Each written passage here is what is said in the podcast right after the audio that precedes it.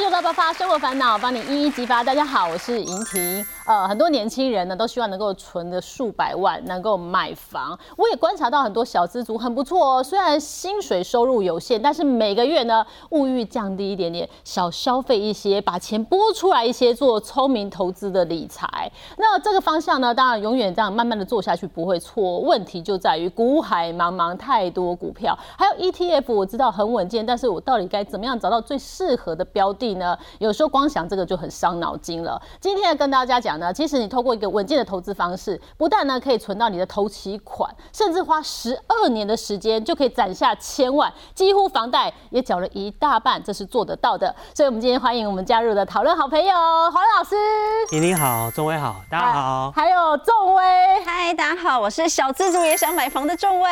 对我现在重点就是每次叫仲威，不能讲是投资小白了，因为每次来我觉得他都有进步哦。今天我要看到他大步的往前迈进。黄仁老师，我们既然今天要讲说小资族要买房，这个刚刚我跟仲威聊，他觉得好像离他好遥远。其实我算一算，仲威手上是有攒了那么一点钱哦，好像都有机会。那你当初你自己也是有买房，对不对？对。你的头款是怎么存下来的？嗯，其实是股票输太多，赔太多，所以才说 那干脆买房子好。仲威有机会，有机会对不对？不要这样，不要因为这个原因买房子。对，所以我刚开始我退伍的时候。那时候台股行情很好，嗯，所以我就玩短线当冲，一开始很好赚哦，真的买什么赚什么，嗯，对，曾经有一档股票一百块涨到四百块，哇，你猜我赚多少？你是三百块，三百块是三十万，对不对？我只赚三万，为什么？因为一百块买我一百零五就卖了，涨到两百我再买两百零八我又卖了，所以从一百到四百我只赚了三万，然后四百再跌回二十，小散户都是这样小赚大赔。这这些股票我我都买过哦，哎，然后后来哈，科技两千年科技网络泡沫的时候，全部跌到大家看很可怕。这个大家看一下就知道，它当年最高价跟最低价。那我买到这些股票都不是说从低点报到最高点，都是中间只有报一段一段一段，可能赚两三千，然后最后都赔几十万。所以我说小赚大赔。所以所以说，如果你把股市当成赌场哦，那大家都知道十赌九输嘛。你去澳门赌场，你去。呃，拉斯维加斯，你去赌场，你去赌博，到最后谁赚？不可能是你赚，有可能是你赚，但是你是对庄家一定赚嘛？那我们政府抽什么正交税一定赚，所以我说就是说，如果你是那种短线啊当冲的高手，那可是万中取一的那种奇人哦，是有可能。但是我们大部分人不是，所以我们还是乖乖存股就好。不然你当年那种最高价两百七十九到十二点还有下市的，上冲下市，你看一千多到下市的，一千两百零五到下市啊，一千三到二十五块，就是掉下来像在做。溜滑梯，你就坐了溜滑梯上去，爬的那么辛苦。其实前两年有有这样的股票啊，航海王啊，还有口罩啊，做口罩的，我们现在都不戴口罩，两百多跌到二十几。哦，对啊，就这种啊。所以后来我想说，啊，股票都骗人的，根本赚不了车型了，干脆买房子啊。所以我就认赔，把所有股票就是卖光。然后呢，然后存了五十万。其实我们那个时候哈，就是房子也不是很贵，而且我我也一开始也没有选择比较贵的房子。嗯，我我那时候住在竹北，然后不是那种不是高铁站那边，就是以前旧社区。嗯，那小公寓只要三百多万，所以我把赔的股票停损卖掉之后，在自己工作上班有钱嘛，就存了五十万开始买房贷这样。是这样，所以为什么一直说哈，如果你真的是要投资，而且是为了终身直至要买一个适合自己的房子哦，那真的要稳健一点点，然后小心一点点，眼睛放亮一点点。我们现在就来眼睛陪众位一起放亮一下下，因为老师刚说 股票输了很多钱，对啊，才去买房。但我跟老师有点不一样，我当初进入股市就是因为想说。可以存点钱，然后买个房子。但我现在就是有很多买房上的困扰，因为一开始老师刚说那时候买房存五十万就有，但是现在我想要在台北买房，投期款我觉得三百万可能都有一点吃力耶。所以我觉得我很幸运啦，因为我算是。住在家里的房子，然后吃爸妈的这样，然后刚老师有讲我物欲很低，所以前几年你知道喝酒喝太多，后来 开始休息之后戒酒了，戒酒了。对，先戒酒之后也没什么在花钱，所以一个月大概可以存个四万块左右。哦，好棒哦！对，存一存之后，然后后来差不多现在手上可动用资金有一百左右，嗯，然后另外呢就是一百。多，大概在股票市场里面，对，然后。距离三百万还有一点距离，所以就会开始想说，哎，那我如果假设我真的存到三百的话，我应该要把它全部领出来去买股票呢，还是我应该要继续投入股市？所以今天老师在这，我整理了一些我的投资困扰，想要老师来帮我一一解惑一下，就是没有信心，然后有钱，但是我不知道我应该买什么，或是像比如说最近好了。因为去年其实股票市场很惨，然后今年过完年之后，感觉好像哎还可以嘛，但是就会担心说这个还可以是一个短暂的现象吗？还是对它会逐渐的往上，然后就不知道说哎现在到底该不该进场，或者我该买些什么？然后另外就是。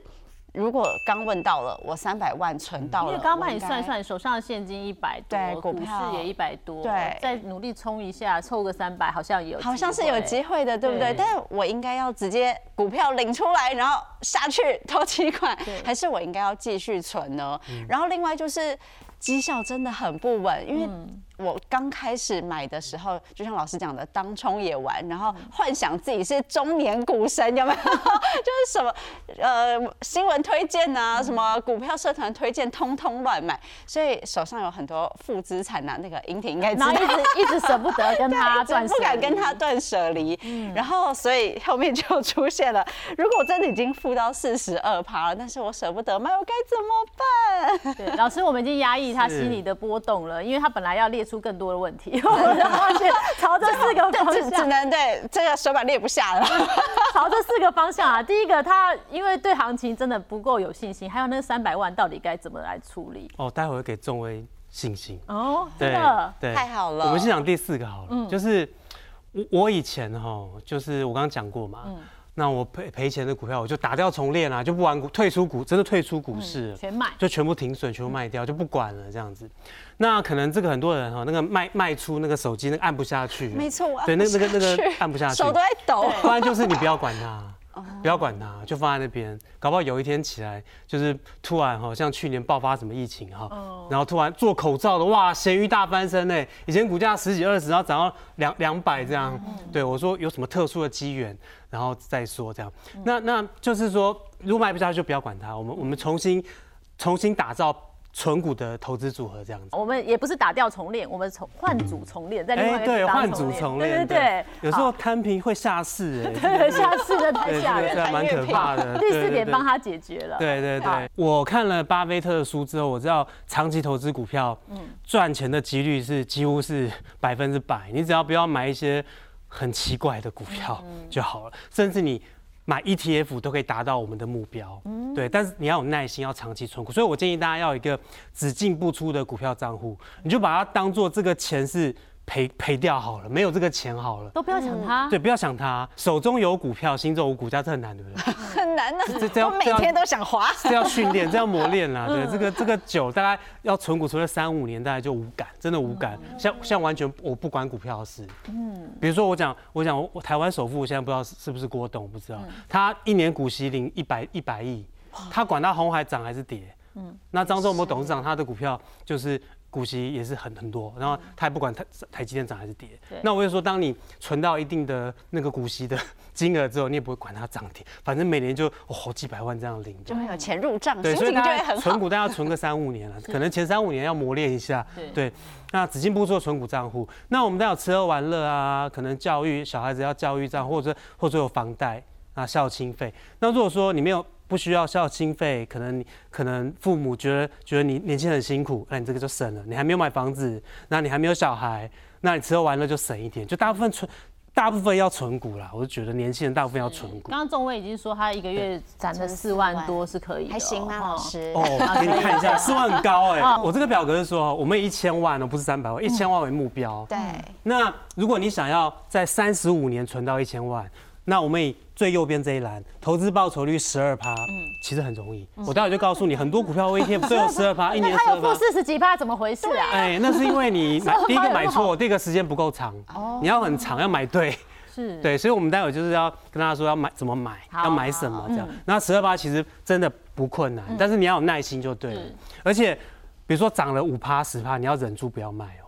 因为它会它会涨，它可能会涨一百趴哦，会涨一倍两倍哦。哦对要告诉自己嗯忍得住。对，好，那我们就以十二趴，我们看最右边就好，真的可以啦。嗯，好，最右边这一栏，那假设你存到一千万要三十五年，嗯，那每个月只要一千七。做得到啊，每个人都做得到啊。对啊，可是三十五年太久了。哦，对对对。那我可能我可能要十二年，嗯，十二年就达到一千万，那我每个月只要三万一千七百七十五。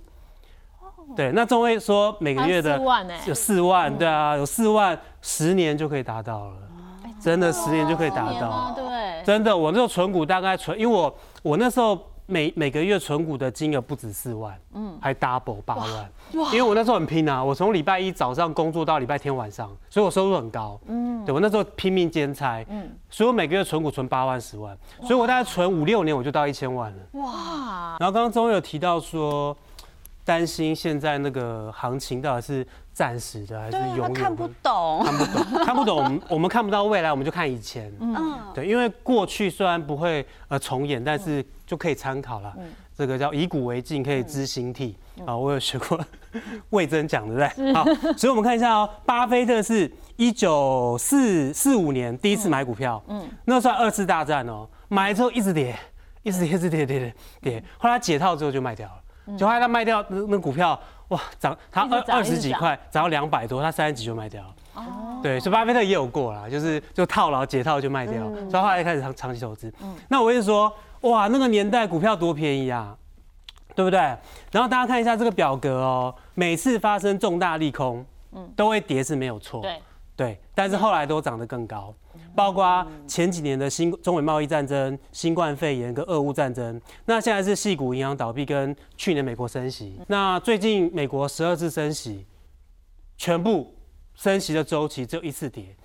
一九七二年三月到一九七四年七月那一次，嗯，好，那像我们这一次第十三次升息，去年跌很多，可今年已经哦涨很多嘞，所以整个收升息的循环，包括就一开始升息可能都会跌，跌，嗯，但到升息的尾端的时候，末末末升段的时候呃，可能就会涨回来了。嗯，那为什么股市会一直涨呢？嗯，为什么公司获利会越来越好，配息会越来越好呢为？什么？因为会通膨，钱会越来越不值钱。以前哈，以前我刚退伍的时候，银行定存利率八趴，哇，八趴，那时候那个股票值利率五趴、六趴、七趴，你不买，我定存就好了。对啊没错。可现在银行定存多少？一趴一趴，对不对？一趴，嗯，对不对？所以现在股票三趴、四趴就很高了。嗯，所以如果低利率的话，股票就会长期上涨。第一个，第二个就是说，就通货膨胀嘛，现在钱就是越未来会越来越不值钱。嗯，比如说一个铁路便当两块，哦，所以现在多少？啊？现在铁路便当至少一百吧，八十一百100对，一百就五十倍，嗯，五哦，十倍，对不对？涨所以如果说这家公司它有定价权，它可以涨价，嗯，然后呢，它随着通膨，就是就自然而然它就会涨。就说你的你的那个货币哈，嗯，越来越不值钱，对，那股票也是一样，它自然而然就就会涨，因为它跟着那个它当时的的那个售价去去成长。我好像参透了什么啊，老师。所以你光对啊看以前卤肉饭几块钱就买得到，现在卤肉饭可能一个卤肉便当八十块。为什么我的食品股的比重最高？因为其实我我那时候十八年前开始存股之前，我看了巴菲特的书，他就很喜欢买食品股，他就买那个卖卖可乐嘛，可可口可乐大家都知道，然后买口香糖啊，买买卖卖冰淇淋的，卖什么番茄酱的，卖卖呃巧克力的，只要平常时会吃到的东西，那吃的都都可以涨价，所以那时候我就就开始买食品股，买最多的。对，那所以我们现在就回头来解释重位了，自己目前的整个投资的配置是怎么样？对。好，刚才呢 说到我有负四十二帕股票没有列在上面，因为之前来这里的时候讲过了，想说哎换一点新的，因为我负的太多了，很多还有负可以讲。的啦，很多。所以像我之前呢，刚开始入股市的时候，那时候很冲，就觉得哦，我一定可以。跟上七张店这样，然后什么都敢买，所以很多你看负三十六的、负三十八点三九的、负四十点三七的都有。然后后来这样一年过后，我觉得完了完了，这样下去不行，所以就会开始检视一下自己，然后就觉得，哎，好像应该买一些比较稳定的、比较安全的，所以后来才这两年开始买 ETF 啊，或者是纯股，像金融股这种。所以 ETF 的部分上，我就是买了零零五零零五六跟零零八七八嘛，就是大家常听到那种。然后金融股我也是关股有买啊，然后民营的也有买，因为想说分散风险。对哇，你中信金有三十三趴哎，这个是比较早买的，早期的就是以前妈妈那时候帮我买的，跟那个零零五六一样，就是赚比较多的都是早，是真？的跟老师说的对不对？对突然间倒抽一口气，是真的，没错，因为大概可能就是十十几年前妈妈帮忙买了，然后哎，现在真的涨了耶。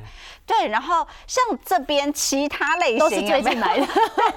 这个就是几年前买的，付了很多。那我最近在看那个啊，就你刚说食品股嘛，它的我们看最后一行就好了，嗯年化报酬率，这最最呃统计十七年，哦，这是十七年，嗯十七年，假设我们看大统一哈，大统一我有我有，就是全台湾卖沙拉油，嗯，沙拉油最大的公司，嘿了解。它假设你十七年投资到现在的话，总报酬率是四千三百趴，就是四十几倍，嗯，四十几倍，相当于年化报酬率是二十四趴，四十几倍就是说，假设一百万，现在变四千万的意思。对，所以食品股就是哦，真的很吸引人啊！每次看到通膨，看到那个物价上涨，我就很开心啊。对别人就很哀怨，怎么又涨了，薪水没涨，我就很开心啊。像股票因为我是股东。对对，所以食 食品股涨，就是它的产品涨价，我就很开心。可是因为现在股价真的涨上来了，我就不敢入手。没有啦，我就回答一个问题就好，就是哎，刚刚我们有讲嘛，那个民国四十一年的铁路便当两块，对，现在两百，你吃不吃饭？不吃吃啊不吃，太贵了，我不吃，我要两块我才吃。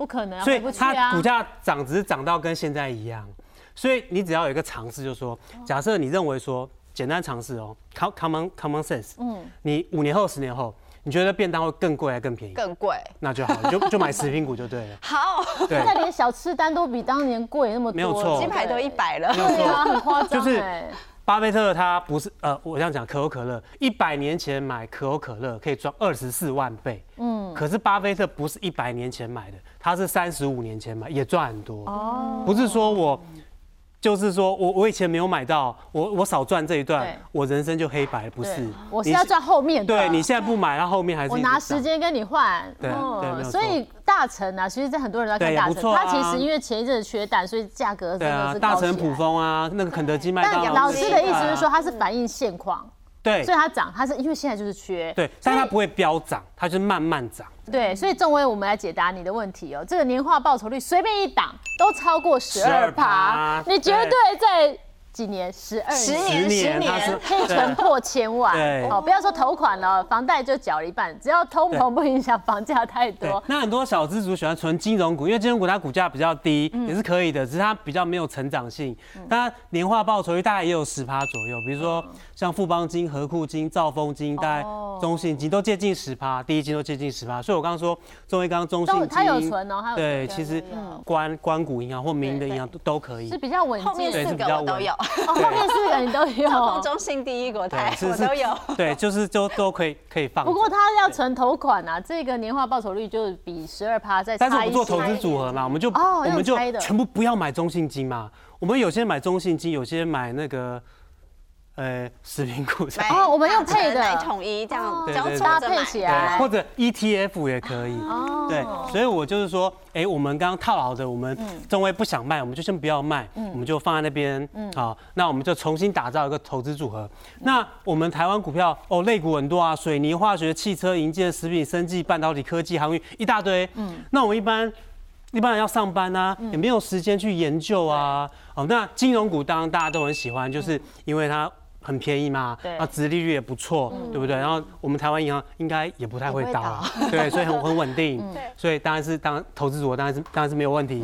那第二个就是我最喜欢的食品股，巴菲特很喜欢食品股，那建议就是说，配哎，众威跟那个投资人也可以把食品股就放在投资组合里面。嗯那第三个就是我真的没有时间选股啊，哦，而且我我很忙嘛，我们就买 ETF 这样。哦，别人帮我们选好。别人帮我们选嗯好，我们就是把钱放进去，帮我们定期定额投资，这样就可以了。那长期我们刚刚已经讲过了，长期未来随着通膨，它股价、公司的获利都会越来越高。怎么样挑选最适合你的 ETF 的？我们先来看看众威。呃，其实众威的选股里面呢，我觉得它的 ETF 算是选的不错，因为是安全的哈，就算是蛮知名的 ETF。对你选的这三档，没错，因为我其实就是。跟着大家买，因为我就是属于无脑买股票型的，听到人家说买什么就买什么的类型。所以像刚有说嘛，零零五六是之前就是小时候妈妈就帮忙买了，所以哎绩效真的非常好。然后后来我买了零零八七八，一个原因是因为它也上市没有几年，然后那时候股价低，就很适合小资族，所以我就也顺便入手了一些，然后哎绩效感觉也不错。然后零零五零我是去年才开始买的。但因为零零五零比较贵，所以我那时候就是零股零股买，就一次大概买个一百股、一百股、一百股。然后我当初买最高的时候好像有到一百四十几块，就是还算是高点。但是反正我就是老师讲的嘛，定期定额，我就是他，反正每个月可能就固定买个一百股、一百股。现在摊平下来，其实也是小小赚，所以我就觉得，对 ETF 好像真的蛮让人安心的耶。其实我就是喜欢。呃，龙头的公司，嗯，市值型那种大企业，因为大家都知道大者恒大，赢者全拿，嗯，基本上你你在这个市场上你已经做到最大，竞争对手通常很难很难再取代你，嗯，所以第一个一定要是龙头产业，所以我们市值型的 ETF，其实我我个人是比较喜欢，是我喜欢龙头，像我选的股票和 ETF 都是一样，嗯喜欢最大最大的公司。第二个要符合那个环境保护、社会责任跟公司治理 ESG 这个这个的精神的企业。然后第三个就是要低碳，啊，就是公司啊，它碳排放量要比较低，这符合未来环保的趋势。嗯，对，要符合这三个条件。可是很多投资朋友都说这个就是一个方向啊，他可能觉得没有很重要。对啊，其实哈，我们说减碳啊，然后然后环保啊，近邻啊，都讲了这么多年。对啊，那我不做无感了。对啊，没做也没关系啊。哎，可是今年我们一月十号，我们台湾已经通过气候法了。对，明年就要开始课税了。针对高碳排的公司，在两百八十七家以上，要开始课税。虽然说税率还没有定出来，可是如果按照联合国的建议，可能每一公吨排放那个排碳量要课一百块美金。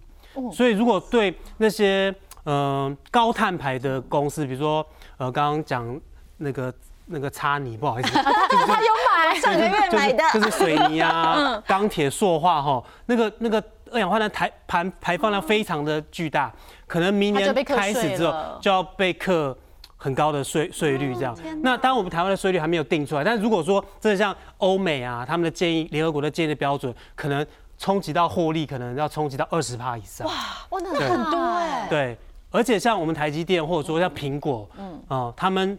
的供应链都要符合那种低碳排、近零的公司，嗯，才会呃给他们订单。所以说，你未来公司，如果你碳排放量太高，你可能第一个要被课税，获利就会衰退；第二接不到订单。哦，对，有难怪像台积电不是都在做，就找那种什么绿能。对，没有错，苹果也是。所以你将来要进入这些。大公司的供应链，你自己都要就是碳排放量不能太高，都要开始做这一块。所以现在不是口号了。所以我们真的要把它放在心上，因为即将有这个课税的问题出来了。对啊，其其实哈，我们看过去一年、过去三年跟过去五年，我把。那个台股二分法，一个是高碳排，一个是低碳排。这怎么分呢？就是我们平均值，嗯，只要台湾的股票高于整体平均值，我们叫高碳排的公司。嗯，那低于平均就是低碳排的公司。我们做比较二分法。嗯，那我们看，不管过去一年、三年、五年，都是低碳排的公司，它的报酬率比较高。刚刚英婷不是讲说，哎，不是我们今年的通过法案吗？或者说你有没有二氧化碳？好像讲一讲口号，关我们什么事？那为什么过去五年的绩效就有这么大差别？原因是因为，因为外国的法人、他们的大型的投资机构、他们的退休基金，早就把这个当做是选股的必要条件。所以，你的公司如果是高碳排的话，他就不会去买，那不会买，自然就不会涨。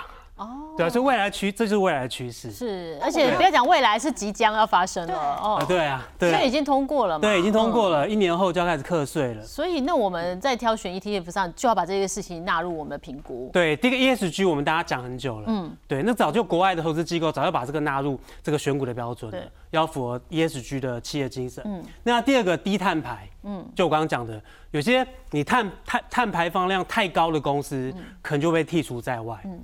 那第三个我刚讲一定要龙头公司，对这三个嘛，所以我们就要符合这三个条件：ESG、低碳和台湾前五十大。哦，所以刚好就是呃有一档 ETF 叫零零九二三，所以它刚好就是算是低碳版的台湾五十指数哦。就是可能零零五零里面的选股的一些方向，如果它是高碳排就会被排除。没错它，只有零五零它是它这个指数就是最大的公司，嗯，但是它没有就是没有没有筛选它碳排放量高低。哦，对，那我们要符合这个未来的产业趋势，而且报酬率过去五年三年已经明显的显现出来了。嗯，对，所以我们这个零九二三这个呃台湾 ESG 低碳五十就是把高碳排的公司把它剔除。哦，那相信报酬率会更高。低碳版的零零五零的概，念啦，低碳版的零零五是零又是大公司，又符合 ESG，是而且碳排放量比较低。哦，帮我们做筛选了哦，对了解。好，那欧盟标准这个不管欧盟啦、美国或联合国啦，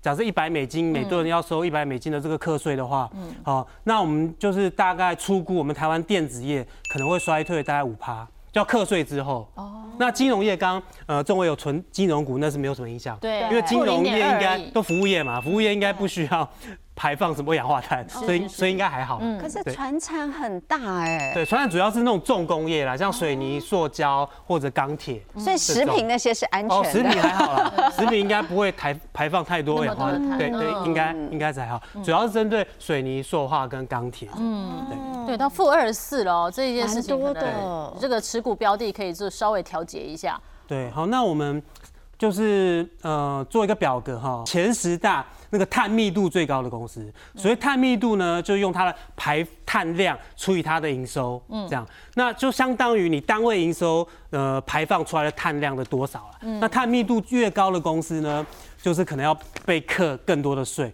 那这个第一名是雅尼，它碳密度高达。五十一点七三，在中钢啊，在台泥，在华航、台塑化、长荣航空、台塑、台化、万海、台，大部分都是塑化啦、钢铁、航运、钢呃水泥这一类的。都是老师刚说的船产。对对对，重工业。这零零五零里面几乎有纳入好几档嘛，哈。对，因为因为台湾五十指数它只有它是看市值，它没有对它没有看碳排放量。嗯，那台湾 ESG 低碳五十这零零九二三呢，它就把这个高碳排就把它筛除。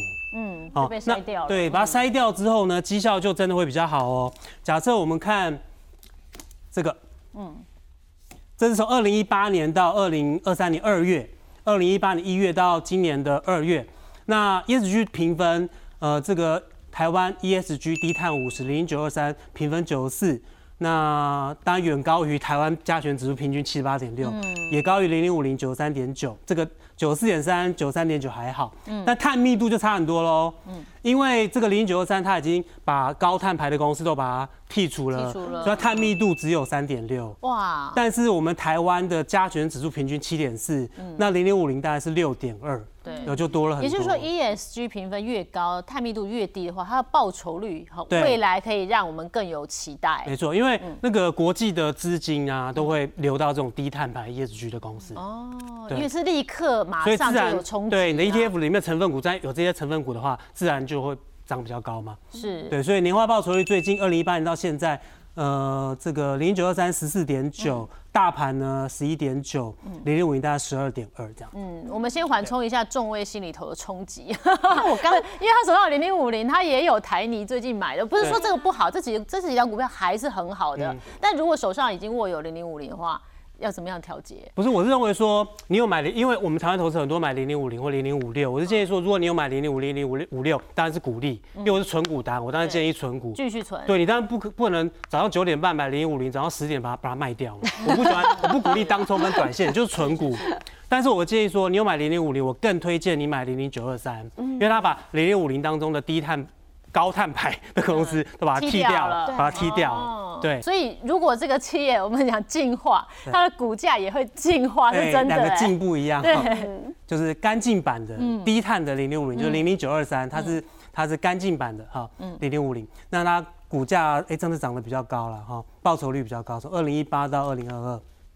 那不止股价涨得比较高，嗯，它的配息平均起来也稍微高一点。对你讲到重点了，因为配息。仲威还年轻嘛，如果有配息的话，他可以去巧妙的运用他的资金，从二零一八年到现在，对。所以如果是九二三的话，嗯，它的配息一年几次？一年是两次。两次，嗯，对，其实其实还好啦，有些好像四次或者有有有季配，零零八七八好像就是季配。其其实，嗯，其实我们还是要看报酬率啦，嗯，对。那你说你有些呃股票，或者说或者说这个 ETF，它可能发行的月份或或季度不一样，哎，刚好每个月领领股息也不错，这样，对，所以你不用在乎它两次还是四次，嗯，哎，反正反正有钱进来就对它的它的绩效比较高，然后你每个月有钱进来这样就好，对，所以它配息率也是比较比较好的，嗯，对。